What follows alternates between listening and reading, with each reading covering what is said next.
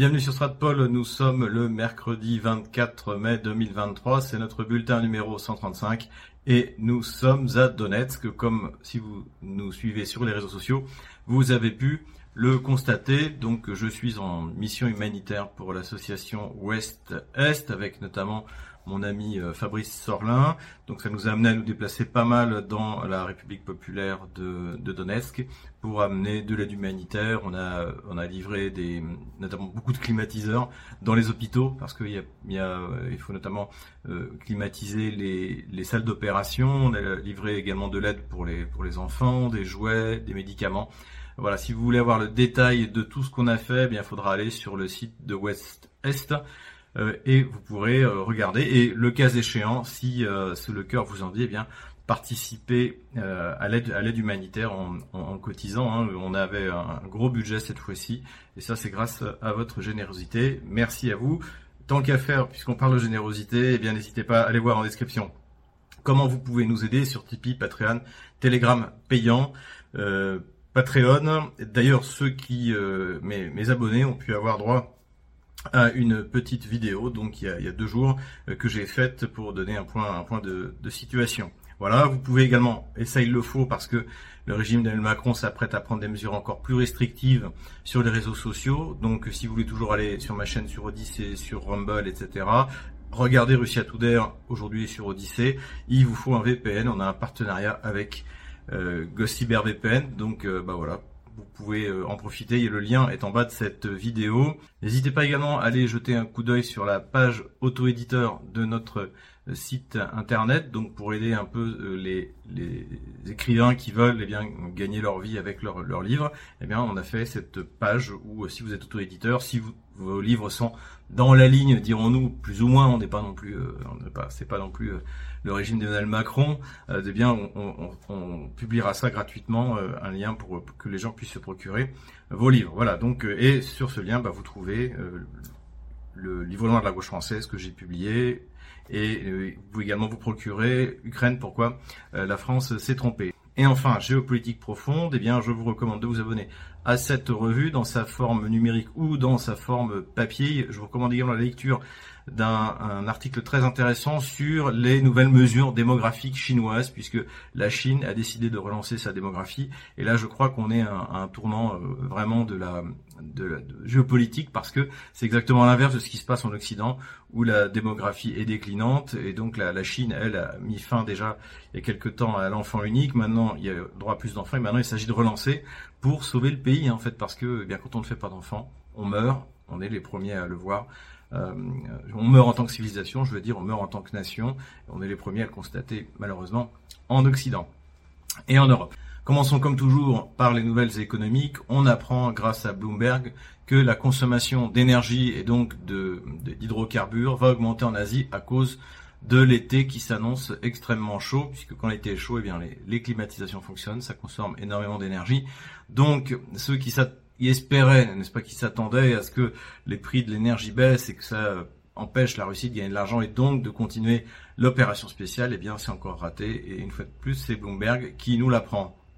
Économie toujours, l'Iran a validé désormais l'utilisation de la carte MIR en Iran. Donc la carte MIR, c'est l'équivalent de Visa Mastercard qui, euh, a été mis en place en 2014. On en a déjà souvent parlé et donc euh, qui fonctionne parfaitement en Russie, qui fonctionne euh, partiellement dans certains pays, notamment en Turquie, puisque de toute manière pour les restaurateurs turcs, il suffit de s'acheter un terminal en Russie, de s'ouvrir un compte à la Sberbank et en fait ils peuvent avec par internet, eh bien ils peuvent utiliser ce terminal, même si les banques turques, beaucoup de banques turques sous la pression occidentale eh bien, euh, n'accepte pas de, les utiliser. Il y a toujours un moyen pour contourner, encore une fois, l'Occident euh, décadent ne voit même pas les changements technologiques, les bouleversements technologiques qui rendent tout beaucoup plus facile pour ces histoires de transfert.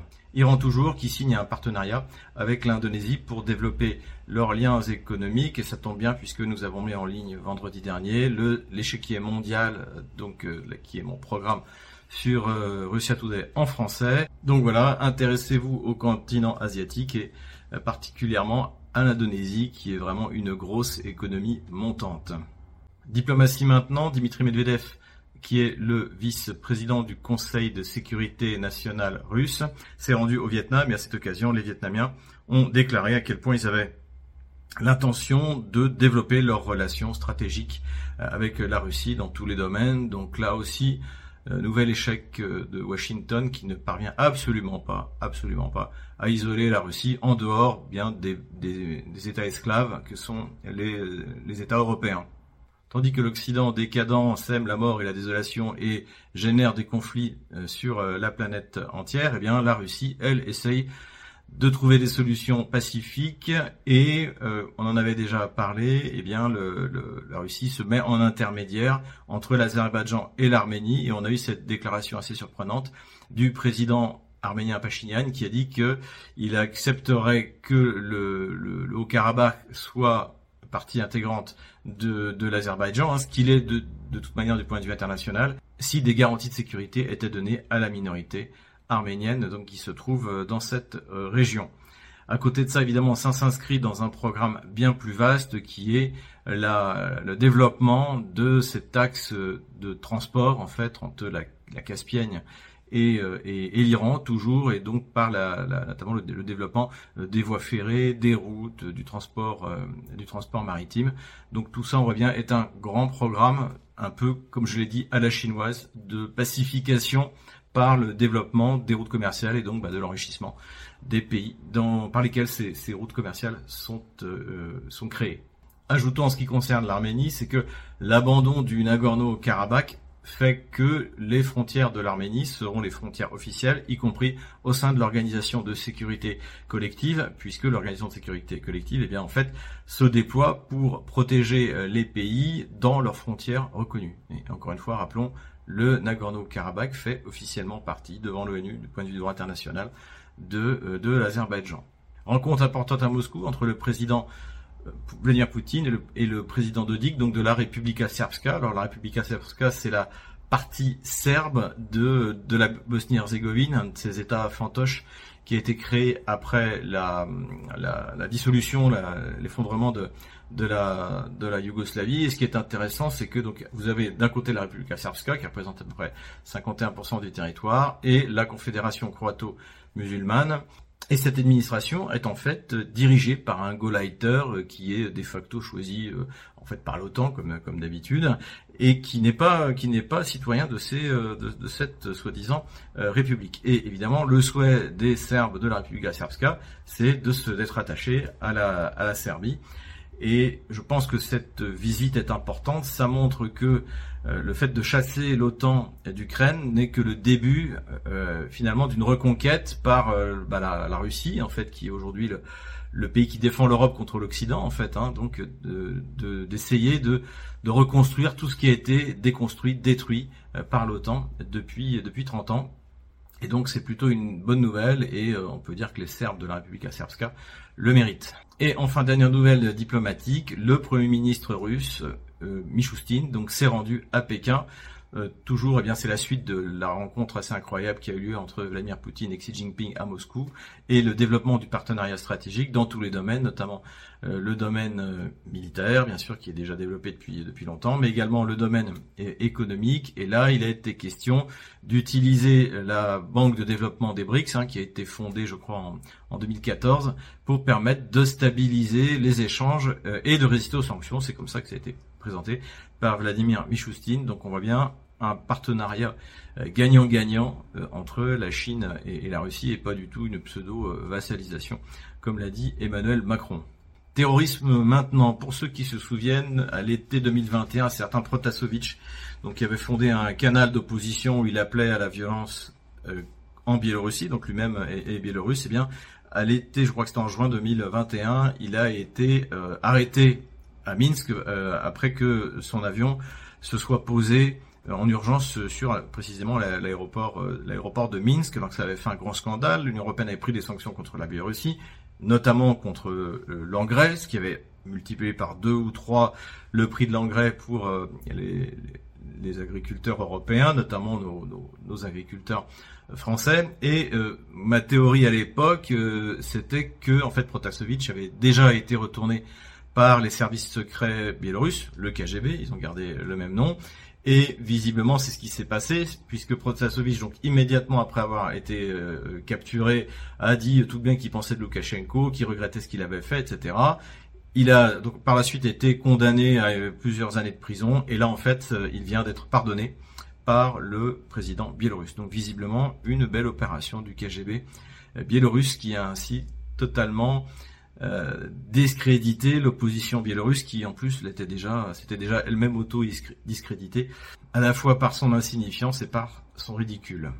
Terrorisme toujours, j'avais expliqué que au fur et à mesure des défaites de Kiev, eh bien, les, les otano-kieviens passeraient de plus en plus des opérations militaires aux opérations de terrorisme. Hein. ça permet aux bandéristes eh bien, de revenir à, la, à ce qu'ils savent faire le mieux, ça a toujours été des mauvais soldats. En revanche, ça a toujours été d'excellents terroristes.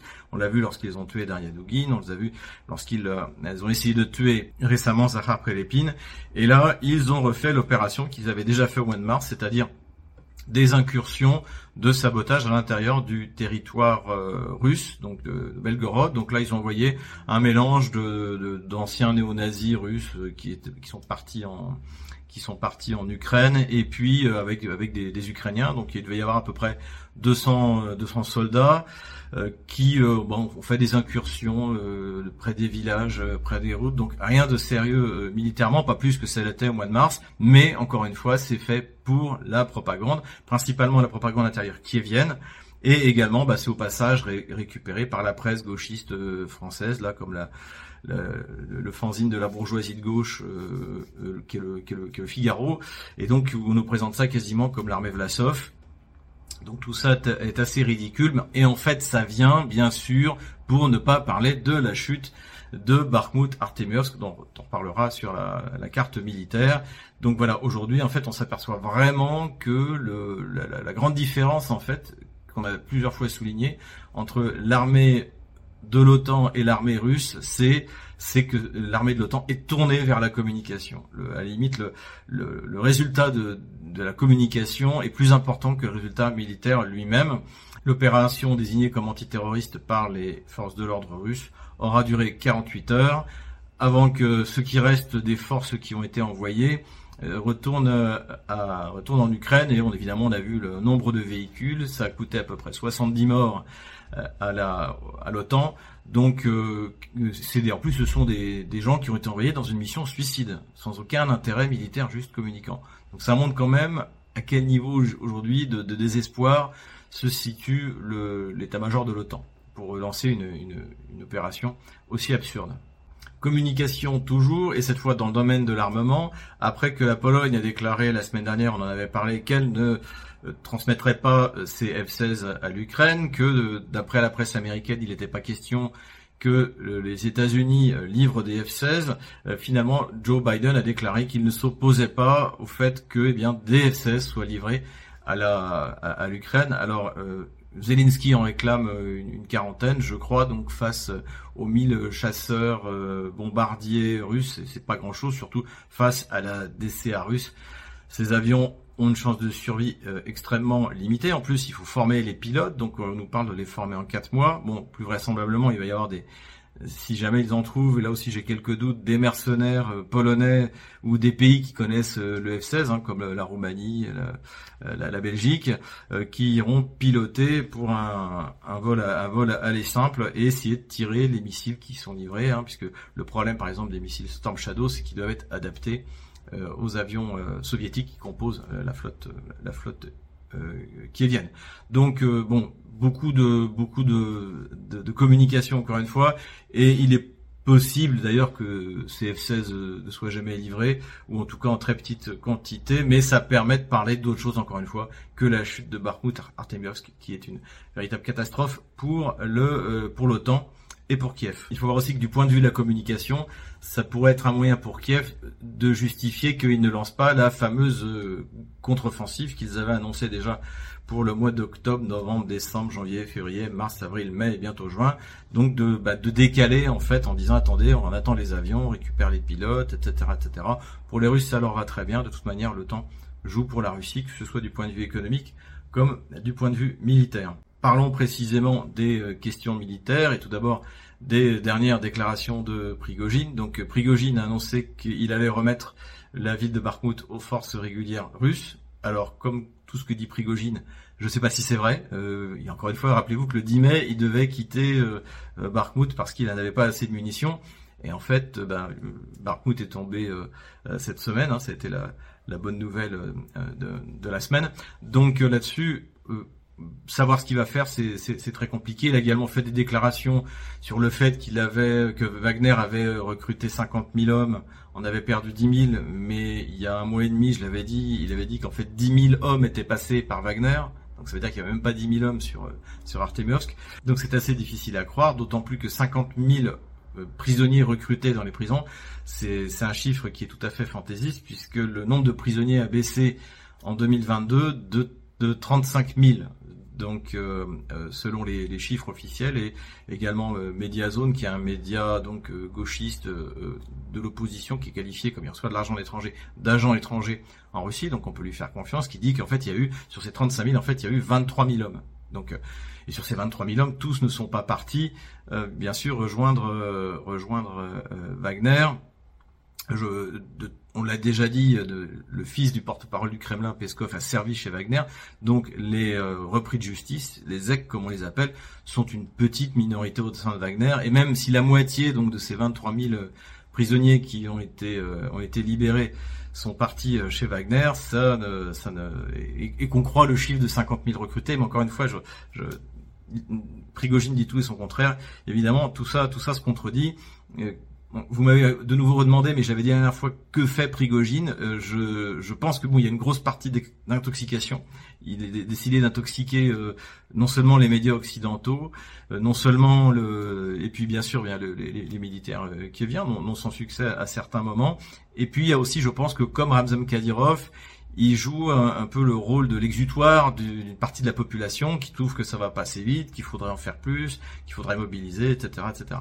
Donc, donc voilà. Donc croire ce que dit Prigogine, euh, faut le prendre avec beaucoup de recul. Ce qu'il annonce sur les pertes ukrainiennes, donc il annonce plus de 50 000 morts, euh, je crois 70 000 blessés. Euh, là aussi, ça me paraît quand même un peu beaucoup. D'après les, les, les, chiffres qu'on a, c'était plutôt autour de 30 000 euh, morts euh, ukrainiens et en gros le double ou le triple de blessés selon les estimations. Euh, ce qui est déjà énorme en fait, c'est-à-dire que euh, la, le hachoir à viande, la mission du hachoir à viande a été parfaitement remplie. Hein, encore une fois, Prigogine l'a dit depuis le début, sa mission, plus que de prendre Bakhmut, c'était de détruire euh, l'armée kievienne, otano-kievienne, et là on peut dire que c'est un, un, un, véritable succès. et Parlons donc de, de Bakhmut maintenant. Donc le premier objectif, le principal, c'était la broyeuse, ce qu'on avait appelé la broyeuse à partir du mois de juin euh, de 2022, euh, qui, euh, bah, qui, a parfaitement fonctionné à Bakhmut et qui va d'ailleurs risque de continuer à fonctionner si jamais les, le temps décide de continuer à, attaquer la, ville ou attaquer, attaquer les flancs. Hein, c'est le but. la deuxième chose, eh bien, c'est une pièce essentielle de la ligne Maginot ukrainienne qui est tombée. Donc c'est un nœud routier.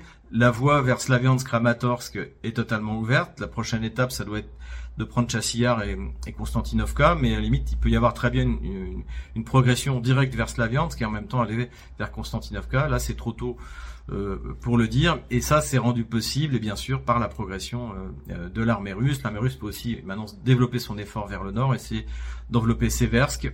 Euh, on va voir en tout cas si, évidemment, l'Ukraine ne trouve pas les ressources pour lancer euh, cette fameuse contre-attaque sur les plans, sur, les flancs. Pour l'instant, euh, on voit pas trop arriver. C'est plutôt des, échanges d'artillerie. D'après les informations qu'on a, euh, les Russes ont repris quasiment les, une bonne partie des, points qu'ils avaient perdus, sans doute volontairement. J'ai dit le but c'est d'attirer les Kieviens dans les plaines à découvert et bien de les traiter avec, l'artillerie russe, hein, qui est qui a un rapport de force de 8 contre 1, voire de 10, de 10 contre 1. Encore une fois, les pertes ukrainiennes, c'est le rapport de, force euh, de la puissance de feu. C'est-à-dire, bah, si vous avez un, obus tiré pour 10 obus russes, bah, vous avez 10 Ukrainiens tués pour un Russe tué. Donc ça donne, ça donne à peu près une idée en fait du rapport de force et du rapport des pertes. En conclusion, sur Bakhmut, on peut dire que si Kiev ne réussit pas à récupérer la ville, ça veut dire que c'est encore pire que Mariupol. Encore une fois, Mariupol, la décision était stupide de vouloir tenir la ville alors que le, front avait été coupé 80 km au nord, hein, à Volnovaha, bah, on est allé d'ailleurs euh, pas plus tard euh, qu'hier avec euh, l'équipe de Ouest-Est. donc garder la Mariupol à tout prix parce que c'est un symbole, c'était idiot. Là, c'était pas seulement un symbole, mais le problème c'est que la propagande ukrainienne on a fait un symbole en faisant des chansons, en, vendant des t-shirts. Zelensky avait annoncé que la perte de Bakhmut était inacceptable, serait intolérable, ce serait une véritable catastrophe.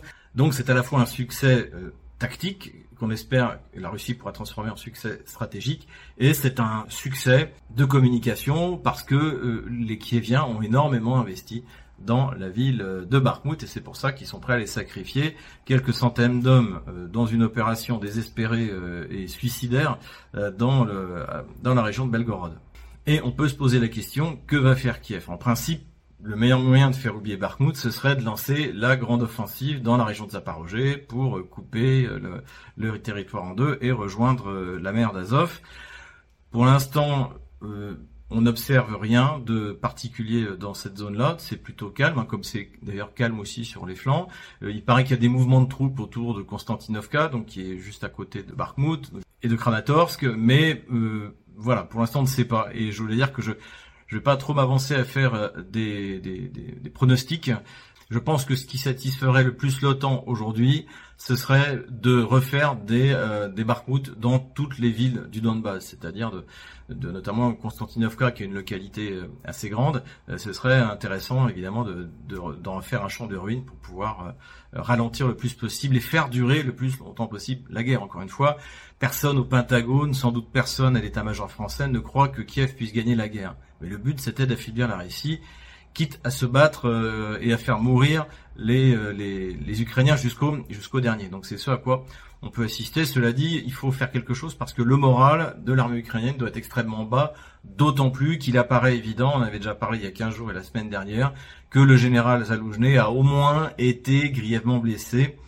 C'est ce qui, c'est l'information qui circule maintenant officiellement par euh, par les, les, médias russes. Donc il, il aurait été a priori blessé dans un bombardement dans la région de Zaporozhye qui veut dire que non seulement les Otano-Kieviens ont perdu Bakhmut Artemiovsk, mais ont perdu également le chef de l'état-major euh, de l'armée ukrainienne. Donc voilà. En soit, sur les opérations, je pense pas que ça change grand-chose, parce que je pense que Zaloujny n'avait pas vraiment voix au chapitre. Les, décisions sont prises par l'OTAN et pas par euh, l'armée ukrainienne. C'est d'ailleurs pour ça qu'ils envoient euh, gaiement se faire massacrer les soldats ukrainiens par, par l'artillerie russe. Une seule chose est sûre, c'est que l'OTAN continuera les opérations de terrorisme, comme on a vu encore une fois dans la région de, Belgorod, les assassinats de personnes euh, ciblées. Euh, voilà, encore une fois, revenir sur la base de ce que c'est que le bandérisme, c'est-à-dire le terrorisme. Que va faire Moscou? Alors là, je vais tenter un, pronostic. Je ne pense pas que euh, la Russie va lancer une grande offensive pour euh, deux raisons. Tout d'abord, l'armée russe continue de recruter. Donc, comme on l'avait dit, il n'y a pas eu de deuxième mobilisation. En revanche, le projet hein, qui a été annoncé officiellement de faire passer l'armée russe, en gros de 800, 1 million à 1 million et demi, euh, continue. Depuis le mois de janvier, ça a été annoncé officiellement. Les Russes ont déjà recruté 117 000 soldats, donc qui seront des professionnels, bien payés. Et je pense que finalement, la Russie, son, sa stratégie, c'est de faire comme Artemiovsk, broyer l'armée otano-kievienne et puis continuer ces, euh, ces chaudrons. Là, visiblement, ça avance pas mal du côté d'Avdiivka, on va le voir, du côté de Marinka, du côté de Seversk, on peut s'attendre à quelque chose, mais pas de, de, de grandes manœuvres euh, et de grands mouvements comme on a pu les voir au début de l'opération spéciale. En résumé, comme dirait Prigogine, eh bien, le but, c'est de reformer des hachoirs à viande dans lesquels les troupes de l'OTAN seront décimées par la puissance de feu russe. Sur l'issue de la guerre de l'OTAN contre la Russie en général, il était question dans la presse anglo-saxonne de la solution à la coréenne. Donc si ça sort dans la presse, c'est-à-dire que c'est quelque chose auquel réfléchissent euh, les élites nord-américaines et qui aimeraient bien en fait cette solution à la, coréenne. Donc qu'est-ce que c'est que la solution à la coréenne? En fait, c'est une solution qui a été prise à la fin de la guerre de Corée où comme jusqu'à aujourd'hui d'ailleurs, les deux Corées du Nord et du Sud, donc la Corée communiste et la Corée, on va dire entre guillemets euh, capitaliste, euh, pro-occidentale, euh, se sont séparés sur la ligne de front. mais ce, modèle-là n'est absolument pas euh, reproductible. Euh, pourquoi? Eh bien parce que euh, à l'époque, en fait, vous aviez d'un côté l'URSS et la Chine qui soutenaient la Corée du Nord, et de l'autre côté, vous aviez la Corée du Sud qui était soutenue par par les États-Unis essentiellement, hein, et la France aussi, il y avait un bataillon français, bataillon de Corée d'ailleurs, nom d'une promotion de Saint-Cyr, qui était engagé avec une décision de l'ONU, il faut le, il faut le, souligner. Mais donc des deux côtés, en fait, euh, Chine, euh, euh, Union soviétique et du côté nord-américain, on voulait que ça s'arrête. Donc on a imposé cette situation qui finalement arrangeait tout le monde. Et c'est comme ça qu'on arrivait à cette situation gelée qui perdure jusqu'à aujourd'hui. Là, on est dans une situation complètement différente. Les Russes peuvent tranquillement mener cette opération spéciale pendant qu'ils continuent à développer leur économie, à profiter de ce basculement du monde généralisé, et je dirais même que la Russie a tout intérêt, y compris pour cette bascule du monde, que l'opération spéciale dure encore, euh, dure encore. Donc, euh, donc euh, la Russie ne veut pas que ça s'arrête. D'ailleurs, le porte-parole Dimitri Peskov l'a dit ouvertement que la Russie ne voulait pas d'un conflit gelé, elle veut en finir et, atteindre ses objectifs, alors qui ont augmenté, notamment eh c'est de libérer les quatre régions qui ont été rattachées à la Russie, sans doute prendre Kharkov et Odessa, c'est ce que pense d'ailleurs aussi le colonel MacGregor, et c'est vraisemblablement comme ça que ça finira, et c'est aussi pour cette raison que aujourd'hui les euh, Nord-Américains et les Polonais euh, sont prêts à tout, encore une fois, pour garder Odessa pour avoir cet accès à la mer Noire, parce que sinon c'est vraiment la catastrophe, c'est vraiment un échec, euh, un échec complet. Et je pense que Odessa est quelque chose euh, sur lequel tourneront toutes les négociations. Si elles ont déjà commencé en secret, on n'en sait pas. Donc voilà. Donc ça évidemment, c'est la volonté, c'est le désir euh, de, de Washington d'essayer de sauver Odessa, mais évidemment pour les Russes, Odessa est un objectif et à terme la la, ville doit être réunifiée à la Russie et la statue de la Grande Catherine qui a été déboulonnée d'abord par les bolcheviks en 1920 euh, puis euh, par euh, les bandéristes en 2022, eh bien cette, cette statue de la Grande Catherine qui a fondé la ville avec le, duc de Richelieu doit être remise à sa place. Donc voilà, les Russes n'ont pas le choix, il faut reprendre Odessa. Quelques mots sur la situation à Donetsk. Donc j'en ai parlé dans ma vidéo pour mes, abonnés privés. Donc euh, les choses vont mieux. Euh, ça fait maintenant depuis euh, on est donc on est mercredi. nous sommes arrivés samedi. Je n'ai quasiment pas entendu de bombes. Alors que début décembre, pendant 15 jours où je suis resté, ça, ça, ça n'arrêtait pas. Là, vraiment, c'est très calme. Euh, la nuit, j'ai pas été réveillé une seule fois par, euh, par les bombes. On voit les gens d'ailleurs dans la rue qui, euh, qui se promènent, qui ont beaucoup moins peur que c'était au mois de décembre. Au mois de décembre, je croisais les, les petites dames qui allaient faire leurs courses, qui tremblaient, qui pleuraient silencieusement. C'était assez horrible. Et il y a aussi une autre chose qui a changé de manière positive, c'est que les jeunes sont rentrés.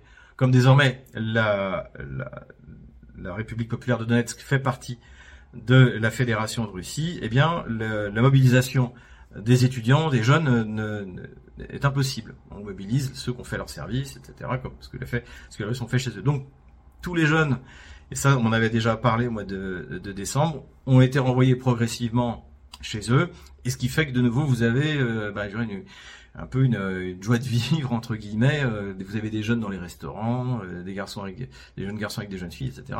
Donc l'atmosphère a vraiment euh, changé de manière positive. Je suis allé à la cathédrale donc de Donetsk, cathédrale orthodoxe. Le, donc j'ai vu le trou dans, qui été fait par la par le missile otano-kievien dans, dans le dôme qui a été euh, partiellement euh, euh, réparé et, là aussi bon les, ça, choses sont quand même beaucoup plus beaucoup plus apaisées. Point très positif petit à petit l'eau du Don donc qui était construit entre le fleuve du Don et, Donetsk arrive. D'ailleurs, en, allant à Donetsk, on, peut voir de temps en temps les installations le long de, la route. Donc cette eau commence à arriver. Euh, en décembre, on avait, euh, euh, de l'eau une fois tous les trois jours. Là, dans mon hôtel, on en a deux fois par jour et pendant trois heures, deux fois trois heures. Donc c'est quand même c'est du grand luxe. C'est pas partout pareil. Hein. Ça dépend aussi à quel niveau vous vous situez du point de vue géologique, on va dire. Donc c'est pas c'est pas encore parfait, mais c'est beaucoup mieux que ce qu'on a vécu au mois de euh, au mois de décembre. Là aussi, ça progresse. De toute manière, on voit, y compris dans toutes les localités où on est, euh, bah, c'est ça aussi le monde russe. Euh, ça construit des routes, des écoles, des infrastructures. Enfin, ça va, ça va vraiment, euh, ça va vraiment dans le bon sens. Donc voilà, un sentiment général euh, très positif de ce que j'ai pu observer à Donetsk. C'est pas du tout ce à quoi je m'attendais. Et encore une fois, on voit que le, monde russe petit à petit va, va non seulement reconstruire ce qui a été détruit par l'OTAN, mais construire tout simplement parce que en fait, ben, l'Ukraine a été pillée pendant 30 ans et rien n'y a été investi nulle part. Je l'ai vu en Crimée et on le voit bien sûr dans le Donbass, alors que c'était la région euh, la plus riche, euh, qui produisait le plus de richesses, bien sûr, euh, en Ukraine. Enfin, pour finir sur ce sujet, une des raisons aussi pour lesquelles il y a moins de bombes qui tombent sur Donetsk, c'est la progression de l'armée russe et la pression qui est mise sur les zones à partir desquelles l'OTAN tire sur sur Donetsk, en fait, c'est-à-dire Avdiivka, c'est-à-dire euh, Makievka, et ce qui fait que ben, les aujourd'hui les les otano-kieviens doivent économiser leurs munitions et surtout se font risquent un tir de contre-batterie dès qu'ils se mettent à tirer sur la ville. Donc là aussi, euh, encore une fois, je pense, c'est pour cela que je pense que la Russie va essayer de continuer à faire des chaudrons comme à Artemiovsk et les liquider pour repousser la ligne de front pour que les gens à Donetsk puissent euh, enfin vivre, euh, vivre en paix sans se faire bombarder n'importe où, n'importe comment, à n'importe quelle heure de la journée. Mais passons maintenant à la carte militaire. Donc on va essayer de faire simple parce qu'on n'a pas un très bon débit internet ici pour utiliser map.army. L'OTAN a essayé de s'attaquer avec des drones marins à un bateau russe en mer Noire. Euh, visiblement l'affaire a été bien préparée avec euh, survol d'avions de reconnaissance de l'OTAN. Mais le, bateau a suffisamment rapidement réagi et a détruit les drones, comme on peut le voir sur ces images.